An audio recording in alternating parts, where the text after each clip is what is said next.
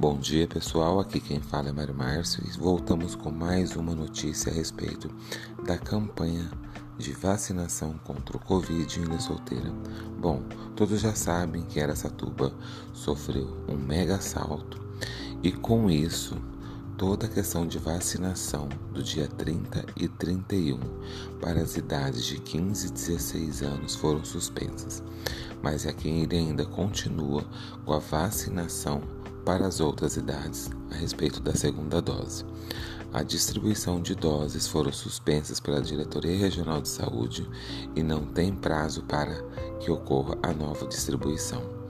Com isso, estão apenas sendo vacinadas todas aquelas pessoas que estão a, é, para receber as segundas doses.